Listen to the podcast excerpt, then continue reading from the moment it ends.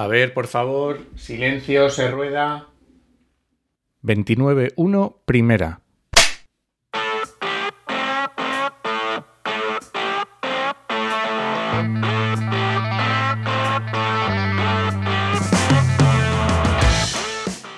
Bienvenidas y bienvenidos a RSC, Rescate Sostenible Corporativo. tu podcast salvavidas para sobrevivir en la selva de la sostenibilidad sin morir en el intento.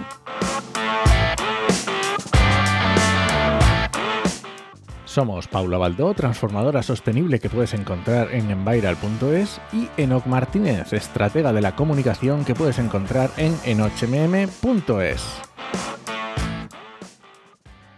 Hola, hola Paula. Hola, ¿qué tal? Muy bien, ¿cómo estás?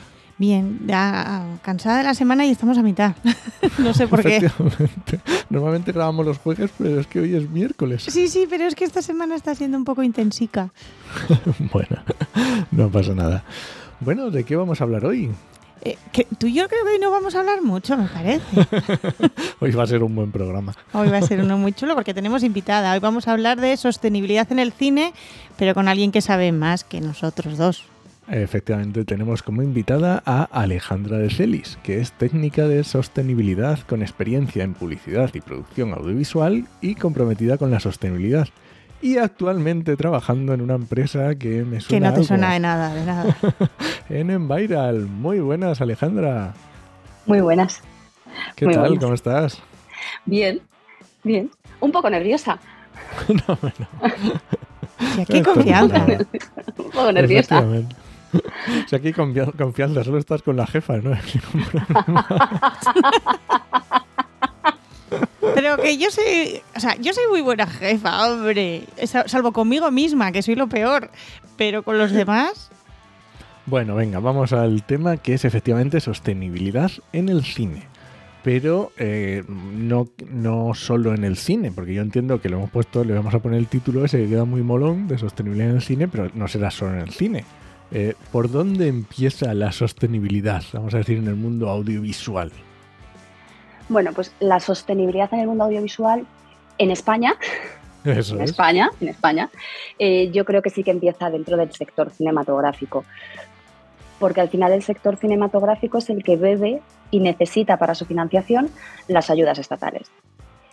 Y ahora mismo, desde hace tres años, creo que es, más o menos, en, en uno de los epígrafes, una de las clausulitas de las subvenciones a, a producción audiovisual sobre proyecto, es que tienes que, que hacer algo, algo medioambiental. Tienes que ser un poquito sostenible. Eh, tienes o que medir tu huella o hacer un plan de sostenibilidad. Bueno, han ido cambiando cada año, van introduciendo una pequeña modificación para intentar implantar la sostenibilidad en el sector y en la industria y que sea un poco general. Mm, si me no, no me lo puedo creer. O sea, no me digas que no han sido las empresas por sí solas las que han querido ser sostenibles. Ha tenido que venir una subvención. una subvención. Vaya. Ha tenido que venir una subvención, ha tenido que venir una subvención. Eso por un lado. Luego, por otro lado, sí que es cierto que yo creo que antes de que esa subvención ocurriera, eh, España es un sitio en el que se ruedan muchos service. Es, es la forma de decir que son producciones extranjeras, eh, porque somos un plato. España es un plato. Entonces, hay producciones extranjeras, por ejemplo, de Reino Unido, que sí que ya estaban haciendo estas cosas desde antes, porque allí empezaron antes. Entonces, eh, la, la BBC tiene un sistema, no sé, Albert, que tiene el sistema de cómo tienes que hacerlo, cómo tienes que seguirlo y su propia eh, calculadora. Es el que utiliza Televisión Española, por ejemplo, es el que utiliza Netflix. Y, mm, y ellos lo vienen haciendo de antes. Entonces, cuando venía alguna producción británica, pues algo caía. A ver, me estás diciendo entonces que primero las empresas no querían hacerlo, sino que ha sido por subvención y qué casualidad que además en otros países se hacía antes que en España. ¿No? Así. ¿Qué- qué qué- me sorprende todo tanto. Bueno, y cuéntanos un poco más en profundidad, has dado, algunos ejemplos de estos requisitos que había en estas subvenciones. ¿Qué tipo de cosas eran las que se pedían hacer? Pues al principio la verdad que no lo tenían ni muy claro. O sea, las especificaciones tampoco lo tenían, ni el texto, sabían exactamente qué es lo que tenían que hacer. Entonces, bueno, te pedían eh, un certificado, bueno, de hecho, ahora en la actual, en la de este año, piden un certificado, eh, o bien de un plan de sostenibilidad, o bien de la huella de carbono y, la reducción de la huella de carbono. O sea, tampoco es ni... Es que no es clara la petición, o sea, em, es que no es clara. Entonces, no quieren, no quieren eh, abrumar a, las producciones porque lo que entienden es que si tú estás pidiendo una subvención es porque te falta dinero y necesitas dinero, yo no te puedo poner una obligación que te vaya a costar 30.000, 40.000 euros, porque evidentemente tú ese dinero no lo tienes para destinárselo a esto. Entonces, eh, lo que estamos viendo, lo que se está viendo es que las, las producciones que, necesitan la subvención del ICA lo que están haciendo como sistemas de sostenibilidad es contratar una huella, contratar una calculadora de huella de carbono y una consultora que te presenta un informe, pero es algo muy superficial. Todavía están empezando a arañar, yo creo, ¿no? Un poquito el, bueno, que, oye, me parece Pero bueno, hay que empezar, hay que empezar. Claro, claro, perfecto. Claro, hay que empezar y luego, bueno, pues hay, hay sectores que, todavía, bueno, que empiezan a hacerlo, pero no lo hacen porque luego está el mundo de la publicidad. Ya. Que también es audiovisual. Que también es audiovisual. Eh, y claro, como estos viven de lo privado, aquí sí que no hacen prácticamente nada. Y oye, yo entiendo que a lo mejor en huella de carbono, reducción puede ser más complicado, pero a lo mejor en que pidieran cosas de residuos, a lo mejor es, no sé, me parece mucho más que entrara, ¿sabes? Que, que estuviera más, más eh, implantado. No se piden ese tipo de otras cosas, no sé, reducción, no sé. Ahora mismo sí que te piden los residuos, pero bueno, porque yo creo que también es una cuestión legal y luego depende para quién, es que vuelvo a lo mismo, depende para quién trabajes. Eh, entonces, tú efectivamente, tú cuando tienes una construcción de un decorado en un plató, tú necesitas tener alguien que, de residuos que te venga a recoger eso y que se lo lleve y que lo gestione. y, pero, pues bueno, pues dependiendo de con quién trabajes, las pinturas pueden ir mezcladas. O sea, es decir, o sea, yo este verano he estado trabajando en unos platós y, y, bueno, claro, en la producción en la que yo estaba, que estaba en el departamento de sostenibilidad, mm, y no hacían nada porque sabían que, además en cuanto estás cerca ya todos, ay, ay, ¿dónde tiro esto? ¿Dónde tiro esto? ¿Sabes? E, e, es, verdad, porque al final te acabas convirtiendo no en la del Departamento de Sostenibilidad a la que hacerle preguntas sobre cómo me voy a organizar o cuántos tenemos que ir en un vehículo, o qué transportes tenemos que hacer o, o qué comprar, sino al final eres la señora de la basura. O sea, es que es así. Entonces, cuando te ven, todos intentan tirarlo bien. Bueno, eso es como, sí, es como quien ve al policía, ¿no? Un poco. Claro, como quien ve al policía, pero sí que es cierto que en el sitio en el que estábamos había muchos platos. Entonces, nuestros platos, delante de cada plato había un contenedor de polígono, porque esto es un polígono, esto era un polígono, y un contenedor de resto. Ya. Punto. Y en otros platos, en esos contenedores, había de todo. Moquetas prácticamente sin usar, restos de pintura, yo creo que hay una dificultad añadida, que es una cosa que Ale y yo hemos hablado alguna vez, cosa que yo no sabía, porque yo no, evidentemente es ella la que conoce este mundillo, es que es la duración de las empresas. Así como una empresa, como estamos acostumbrados a hablar de ella, normalmente esperamos que dure varios años, en el sector audiovisual se crea la empresa para hacer la producción y cuando acaba la producción, adiós empresa. Y entonces eso implica que esa empresa va a estar funcionando mm, un año, dos años, como mucho. Entonces, cumplir los requisitos también ambientales, incluso los básicos de cualquier empresa, eh, incluso hablando con el tema de residuos, cuando tienes una gestión de residuos tienes que reportar a la administración pública que estás haciendo una gestión de residuos, pero solo lo vas a hacer durante un año. Tú además tienes residuos, tienes residuos peligrosos, porque si tú no tienes residuos peligrosos, pues más o menos libras. Pero en el momento en el cual tú tienes un residuo peligroso, como son las pinturas, de pintar un decorado, de pintar una casa, que es que esas van a estar en cualquier película, o sea, por pequeñita que sea, va a haber pintura. Y nosotros en la película este año la hemos donado. La pintura que sobró, los restos. Los restos de pintura se donaron a otra, a otra producción que se estaba haciendo en otro sitio. Bueno, pues así no tiramos así no tiramos. Porque evidentemente si tú te tienes que gestionar un MIMA, primero, tú no tienes, no tienes gente especializada desde el principio en la producción que sepa que tiene que hacer eso. Porque la gente de producción sabe que tiene que hacer otras cosas, pero no que tiene que hacer eso. Eso es una cosa como muy administrativa, muy de tener que pedir un permiso, una autorización. Son meses solicitarlo. Desde que entra alguien en la empresa, en la productora, a hacer eso, hasta que se empieza a rodar y empiezan a reproducirse los residuos, no, te da tiempo. O sea, tú ya estás. O sea, es que prácticamente ya recogido. Eh, eh, un jefe de producción que puede entrar tres meses antes de empezar a rodar, Claro. que sería la persona que podría hacer esto. Eh, y tres meses en una película igual más Es grande. mucho tiempo. ¿no? Claro, o sea, claro, porque si una película tarda ocho semanas en rodarse, De todas maneras, eh, como eh, antes lo has dicho, un NIMA, para el que no lo sepa. Código NIMA es el número de, identifico- el número de identificación medioambiental Ambiental. que tienen todos los productores de residuos y que están obligados a solicitarlo cuando tienen residuos peligrosos. Y los gestores. Que no se me olvida porque lo has, lo has dicho así muy rápido y digo, igual alguien no, no conoce de, de qué va el tema. Vale, y claro, ya hemos dicho cine, hemos dicho eh, anuncios. eh, ¿Qué más? Yo estaba aquí mirando hace un momentito que, por ejemplo, Radio Televisión Española pone aquí en su propia página web, ¿no? Radio Televisión Española empezó a medir las emisiones de parte de sus producciones en 2022. Tiene dos, dos, mm, dos producciones que tienen el sello Albert, este que comentaba Ale antes, la de Reduce tu huella, que evidentemente un programa de la 2 como ese tenía que tener la certificación y también un, un país mágico que tenían también sacaron esa, esa certificación, ambos de la 2. Tampoco me sorprende. Y decías, y decías Alejandra, eventos, eventos, eventos y, series. ay, y programas y series, claro. Programas y se- pero ¿qué pasa? ¿Qué ocurre? Programas y series, claro, pero, pero programas y series, esto no tiene financiación pública.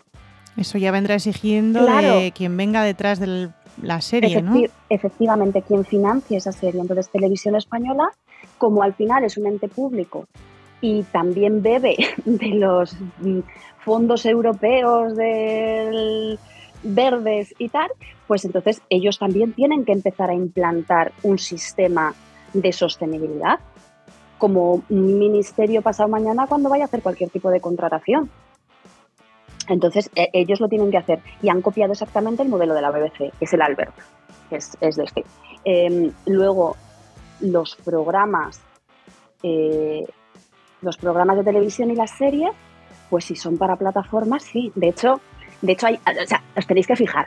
O sea, yo, a mí ahora me flipa fijarme, ¿vale? Porque tú, en, en- dentro del... Para conseguir los sellos de sostenibilidad, para ver cómo eres de sosten- cómo es tu producción de sostenible, tienes que conseguir unos determinados puntos. Y entonces hay uno de los puntos que es meterlo dentro del guion, meter cuestiones de sostenibilidad dentro de los guiones y a los actores. Ostras, qué en- guapo. Qué chulo. Claro, entonces, eh, ¿habéis visto The Bear? De no, Disney. esa no, esa no la he visto. No. Es maravillosa. En la primera temporada yo no, yo no, yo no vi nada. Pero en la segunda, o sea, es una serie que no tiene absolutamente nada que ver con la sostenibilidad. Es mm, súper urbana, americana, tocando un poco cosas un poco límites, aunque eh, eh, son cocineros de élite, pero son situaciones de vida un poco límites, vamos a llamarlo así, eh, muy suburbiales. Y entonces de repente tú te ves una escena de, dos de los dos protagonistas hablando, de dos protagonistas, plano contra plano, y detrás de uno de los protagonistas hay una caja de cartón de metro y medio por 60 que pone ecológico o ecologic o eco no sé qué. Ya está, Para que se vea. Y ya lo han metido. metido, metido. El otro día veía una, una peli, también de cocina, ya no sé qué me ha dado a mí con la cocina últimamente, eh, de, de Gerard Depardieu, en este caso francesa, eh, en la que de repente hay una secuencia, es una secuencia muy cortita del hijo de Gerard Depardieu que va a la cocina a coger algo de comer y cuando cierra la nevera ve los cubos de la basura y ve que están mal tiradas las cosas. Y entonces saca el cartón de resto, lo mete no sé dónde, el envase no sé qué, y son, que, que nada, que es que no sé si son 15 segundos de secuencia, pero es una secuencia completa dedicada a eso. Ya, ya, ya. Es para ir metiendo ahí a la gente. Fíjate que ahora que lo estás diciendo, creo recordar, esto ya es, porque ahora que me lo estás diciendo me estoy recordando, pero creo que en la última temporada de Lupin también metían algo. Que no la he visto aún, así que no me digas nada. Creo que también metían algo, porque ahora que estoy recordando, eh, estoy diciendo, ah, es verdad, eh, que me suena que dije, anda, mira lo que han metido aquí. Y eh, claro, ahora lo entiendo.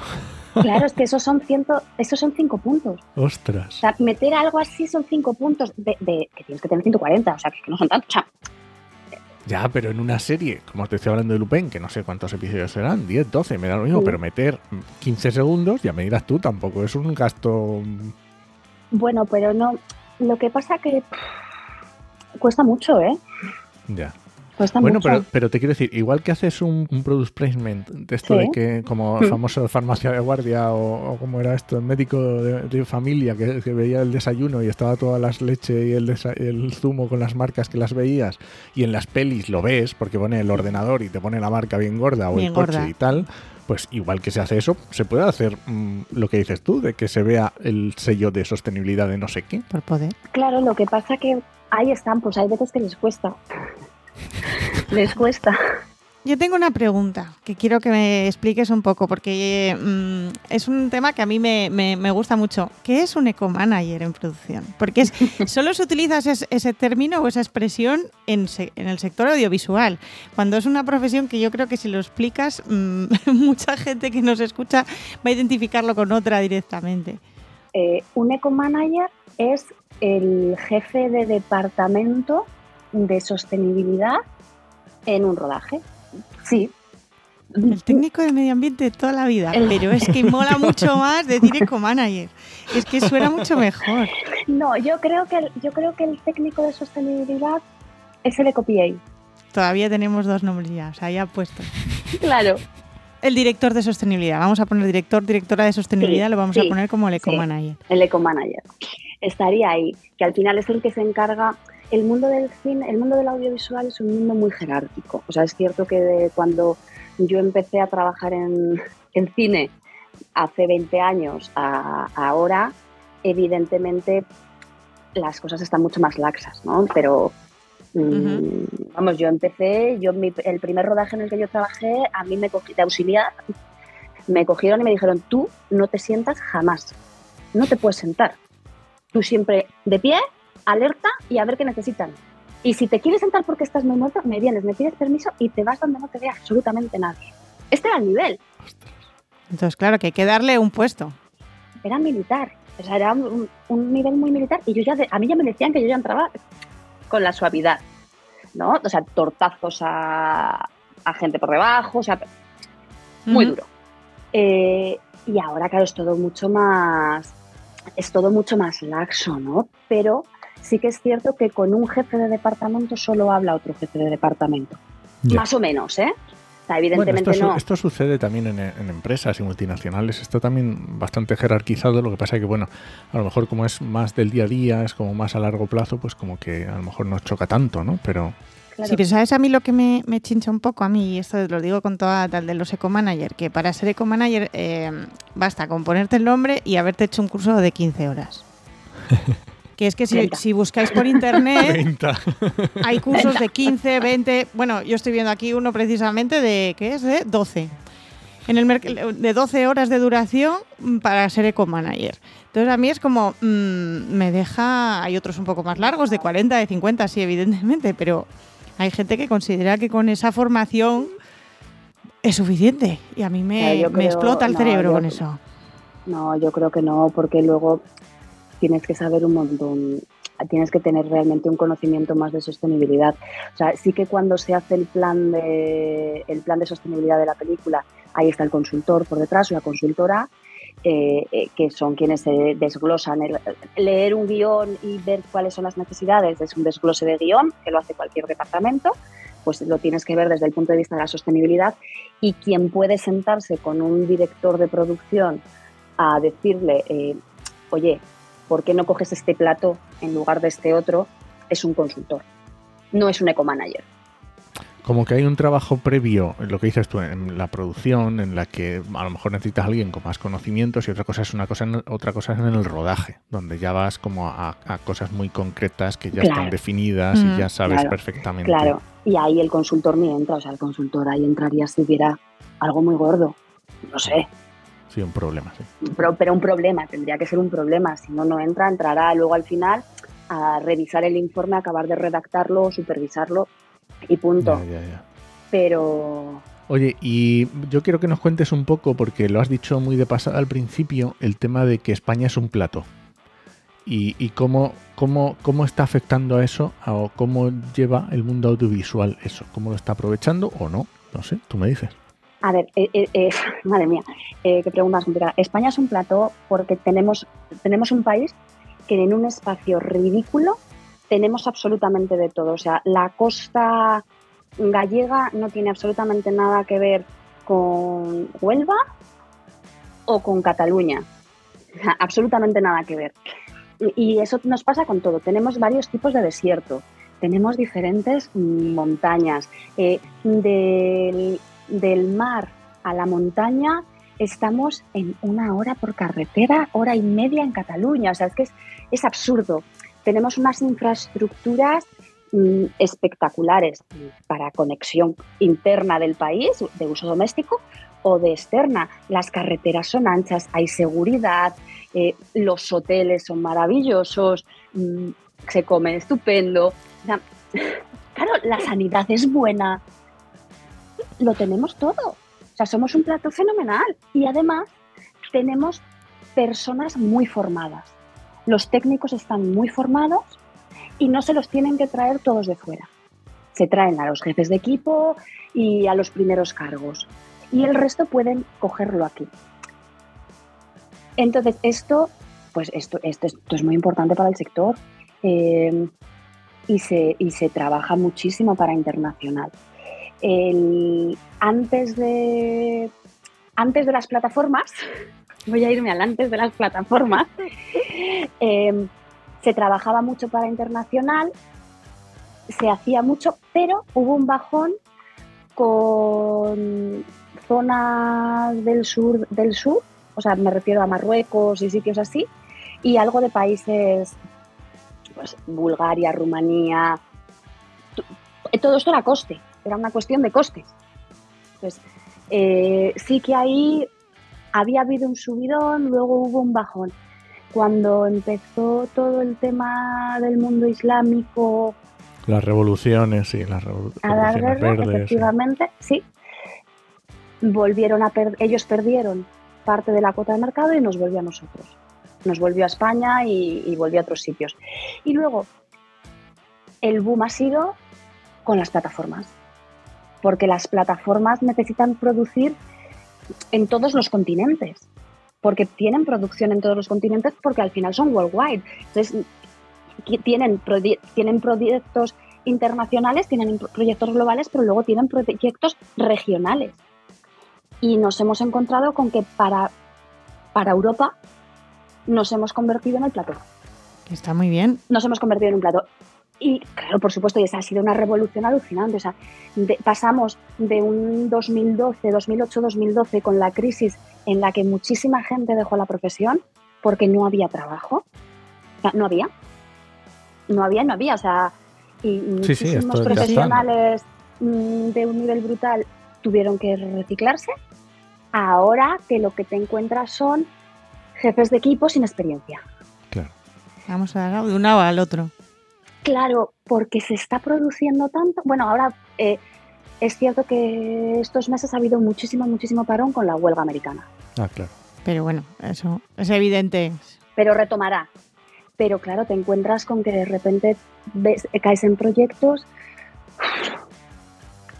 que tienen menos presupuesto, que van más bajos, que van más tal, y los jefes de equipo pues Ya. no saben. No, o sea, no saben. Es que no han rodado suficiente. Es que Sí, uno no nace sabiendo tampoco. final- No, no naces sabiendo y además para mí el mundo del cine es un, es un oficio. O sea, el mundo de la producción audiovisual es un oficio. Entonces, tú no empiezas a ser zapatero el día uno. Tú primero eres aprendiz. y luego pasarás a oficial. O, o- o la construcción, me parece que también Sí, es sí. muy así, ¿no? Pues en el cine pasa eso. Tú puedes tener un talento brutal, pero necesitas Pasar por todo Necesitas- el...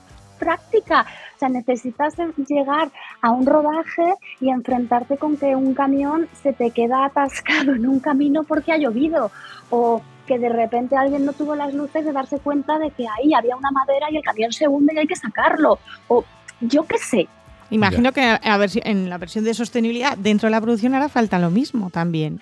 Por lo menos conocer... Efectivamente. Entonces, ¿qué te encuentras? Pues te- pero flipas, porque claro, ahora mismo eh, el ecomanager con el que yo he trabajado este verano es un chico que lleva dos años trabajando en el audiovisual y yo no sé si lleva 80 proyectos. En, en su historia de dos años, o sea, eso es una barbaridad. Eso es una barbaridad, sí, me Eso es una mucho. barbaridad. O sea, mientras que yo estaba trabajando con él, él tenía 10 proyectos en activo, en diferentes fases, pero 10 proyectos en activo. Y locura. principalmente por las plataformas. Por las plataformas, porque las plataformas ya no es lo que estábamos hablando de, del, del ministerio, que te piden, bueno, hazme el cálculo de la huella y me cuentas a ver cuánto te has podido reducir. Hmm. Y, y con eso llega. No, las plataformas ya destinan presupuesto y te dicen, no, no, no, si puedes alquilar, eh, no, tienes, de hecho, no si puedes. Para Amazon, para Prime, tienes que alquilar, no sé si son al menos dos vehículos híbridos o eléctricos de grupo, o sea, de, de- que lleven a gente, de- para llevar a gente de equipo, furgonetas. O sea, es decir, tienen exigencias. Tiene que haber siempre un grupo electrógeno eléctrico. Luego te encuentras con que, claro, la gente la primera vez que se, que se enfrenta a esto, uf, ¿De dónde sacó esto? Mm, no. No. ¿de dónde saco esto? Ya no, porque al final tú tienes un consultor por detrás o, una consul- o un equipo por detrás que, lo, que eso te lo busca. Pero no, es que no te fías. Ya, es que un grupo electrógeno al final, esto que sea eléctrico, uff, y si me da fallos, porque claro, el que lleva muchos años sabe que muchas veces ha llorado con un grupo electrógeno que se le ha caído, que se le ha estropeado, que de repente ha petado, que los bajos y los picos de intensidad que han metido más chicha de la que es. que- Bueno, entonces el eléctrico yo no sé cómo funciona, yo no sé qué me va a pasar, yo no sé si me arriesgo a meter eso en, en mi rodaje. Ya. Me los veo comprando los dos o alquilando los dos, para por si acaso. Total. por si acaso. No, total y absoluto. O sea, ya está. O sea, no, ¿te los ves? No, es así. Es así. Es así. Hasta que lo han llevado 10 veces, han visto que no ha fallado y entonces Y ya entonces dicen. ya a "Vale, la venga, 11, ya entonces ya venga, ya me empiezo a, a Claro. confiar. A ver, al final tiene su sentido, ¿vale? Porque es el, el- un rodaje es de un tiro, ¿sabes? O sea, es decir, solo Sí. tienes una oportunidad de hacerlo bien. Eh, volver aquí otra vez No, es inviable ya. e- es muy complicado. Es muy complicado. Y bueno, y ahora vivimos con el digital, pero. eh, y entonces yo creo que también es lo que nos ha hecho más laxos los rodajes, pero rodar en cine, rodar en celuloide. Porque claro, cada metro de película es mucho dinero. Dale un pastizal, sí. Entonces, rodar en celuloide, la verdad que es, que es precioso. O sea, yo lo hice en el- el- al principio cuando empecé y luego hace unos años mm, hicimos un cortometraje, yo pro- produje un corto y tal, y ese lo hicimos en, lo hicimos en, en negativo. Y la seriedad, el, el- la solemnidad Claro. de aquel rodaje Claro. no tenía nada que ver. Nada que ver. Oye, eh, Alejandra, para ir terminando ya, vete pensando alguna Paula si quieres hacerle. Sí, yo tengo una preguntina, una, una ya aquí en la cabeza. Vale, eh, ¿qué tal está? Porque nos estás hablando ya de las, de las plataformas, que esto ya está, empieza a cambiar y tal. ¿Cómo estás viendo entonces el sector en cuanto a sostenibilidad? Me has quitado la pregunta. Aparte de las plataformas, quiero decir, ya todos están, eh, todo el sector está entrando o cuesta o, o es vamos a hacer lo mínimo para cumplir el expediente. ¿Cómo está la cosa? Mm, yo creo que en unas cifras muy mayoritarias y, y pas- pasmosas, del 90% o un 80%, se está haciendo lo que se exige. Y justito, y justito. no hay cultura, no saben exactamente lo que significan las cosas, no se sabe por qué se hace, eh, es cambiar, al final, cambiar hábitos a cualquier mm. nivel es súper complicado. Y en cultura de empresa... Y es que esto aquí siempre se ha hecho así, esa es la frase. Es brutal, o sea... Que lo frena todo. Es que esa es la frase. Claro, y es bueno, pues ahora ya no. Entonces, o tienes alguien muy arriba, comprometido, o no hay nada que hacer. O no hay nada que hacer. Eso sí, ¿eh? si el de arriba está comprometido. Claro. Esa estructura piramidal así jerárquica que decías ayuda. Claro, va solo. O sea, eh, simplemente el hecho de decir el catering. Hay, algunas hay algunos proveedores de catering de cine que lo tienen, que ya lo tienen, ya lo han cogido, lo cogieron en la primera producción, lo cogieron y dijeron, hostia, pero esto está fenomenal. Pues un día a la semana sin carne. Qué cosa tan simple. Un día a la semana sin carne. Y entonces, pero eso te lo coge de una, y, y bueno, y hay técnicos, si tienes técnicos, pues hay sectores, pues el sector de los conductores, el sector de los eléctricos, son sectores, los constructores, eh, son sectores que les cuesta normalmente más. No me gusta generalizar porque luego te encuentras de todo en cada uno de ellos, pero sí que son a los sectores a los que más le cuesta el prescindir de la carne. Bueno, sí que es cierto que la ternera mm, pues es una vez cada a la semana, ternera. Pero vamos, yo creo que eso tiene un fondo económico, una razón económica y nunca otro tipo de motivo. Pero claro, mm, es que los bocatas de media mañana vegetarianos solamente los que van bajo petición. Fíjate. Y claro, tú llegas al bocata y dices, chorizo, salchicha, no sé, no sé mm, pate, una hojita verde. ¿no? Me lo estoy llevando al ridículo, ¿eh? O sea, me lo estoy llevando un poco al límite.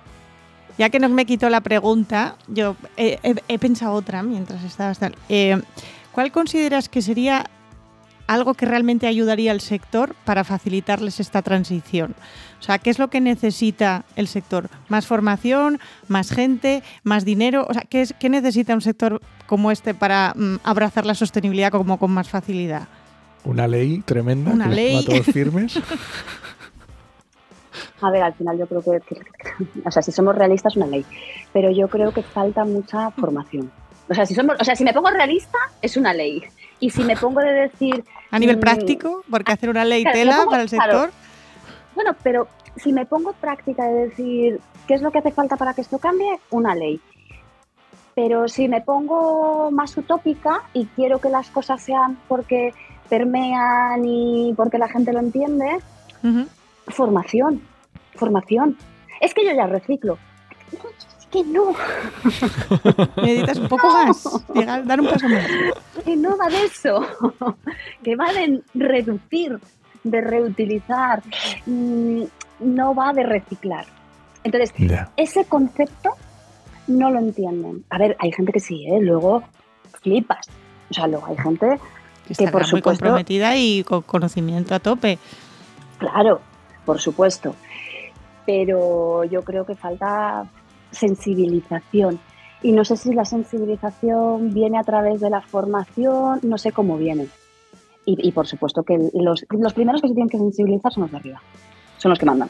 A mí, ¿sabes lo que me estás recordando tal como lo describes? Me estás recordando cómo era antes, o sea, cómo eran las empresas en los 90. Efectivamente. o sea, y me da la sensación como que a nivel, a, nivel de sostenibilidad, entonces me da la sensación como que este sector todavía no ha pasado por esas etapas que otros sectores ya han ido pasando estos últimos 10, 20, 30 años en los que como ha habido normas, legislación y, y luego más concienciación en general y conocimiento, pues ya están con, con el tema más incorporado pero a lo mejor ese sector, como también tiene esa peculiaridad que decíamos antes, que es que las empresas aparecen y desaparecen en un proof, ¿no? Como que lo importante es lo que se produce y lo que se trabaja en esos meses, año y algo que dura, esa parte como que ha estado más olvidada y ha tardado más en llegar.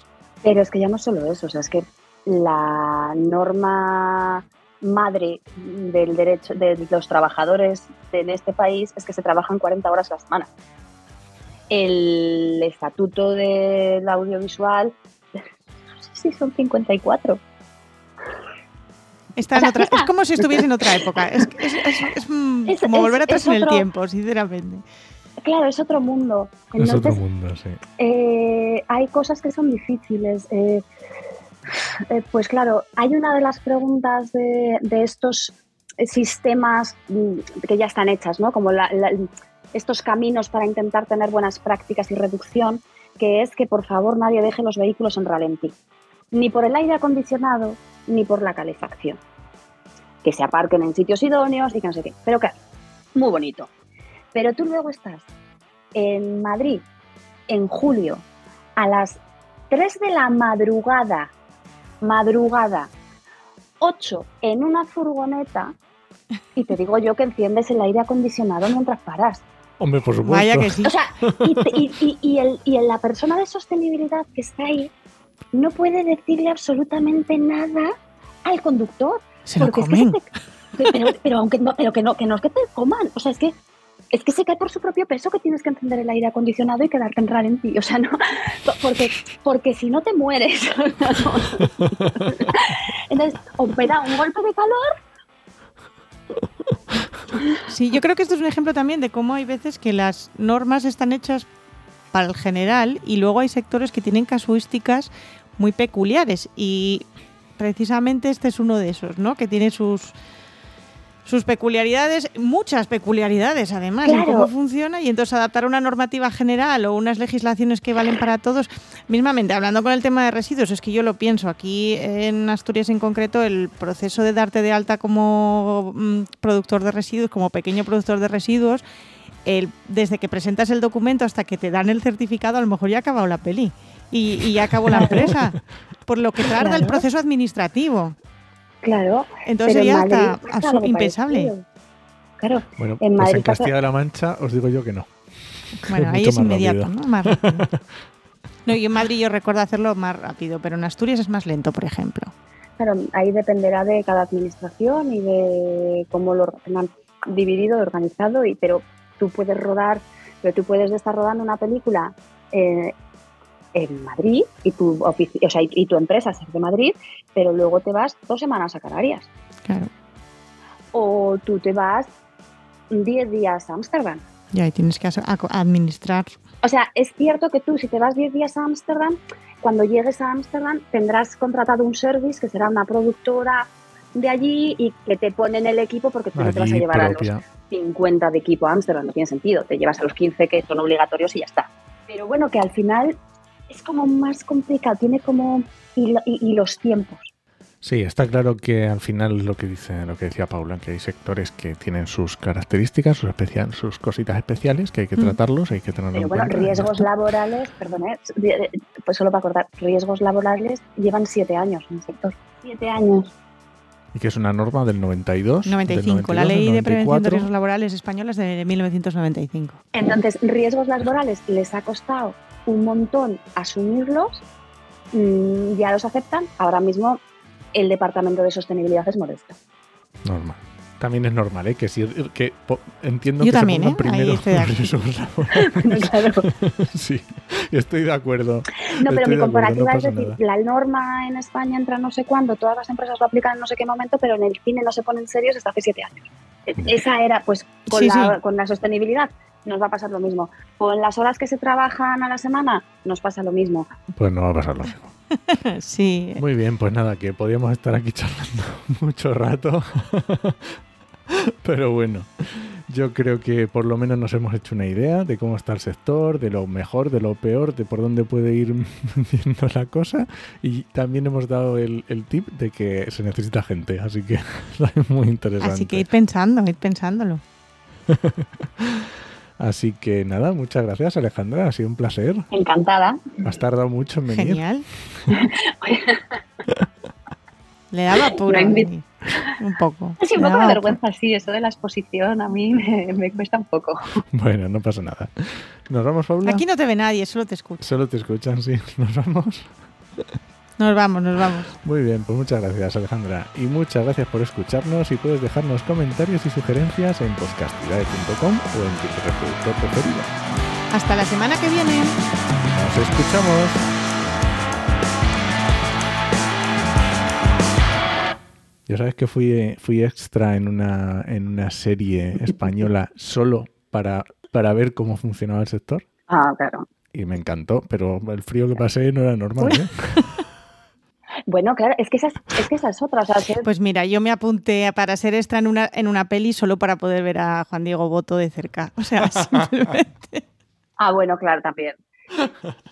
Claro, pero claro, yo, yo- he, puesto, he puesto el ejemplo de este verano del calor, pero yo luego pienso que estás rodando en exterior, en la nieve, en montaña, y hay un desnudo, y hay un desnudo, Sí, sí. y, a- y, y tú esa persona, ¿qué haces? Pues mira, pues le tengo que poner 200 calefactores echando...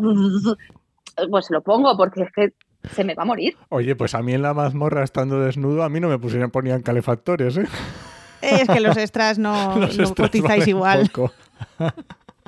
Pero es y luego depende, luego depende mucho de quién tengas de producción por detrás. O sea, una producción puede ser muy dura y hecha desde el punto de vista de alguien que la gestiona pensando en las personas, o Mm. puede estar hecha desde alguien que única y exclusivamente piensa en el dinero.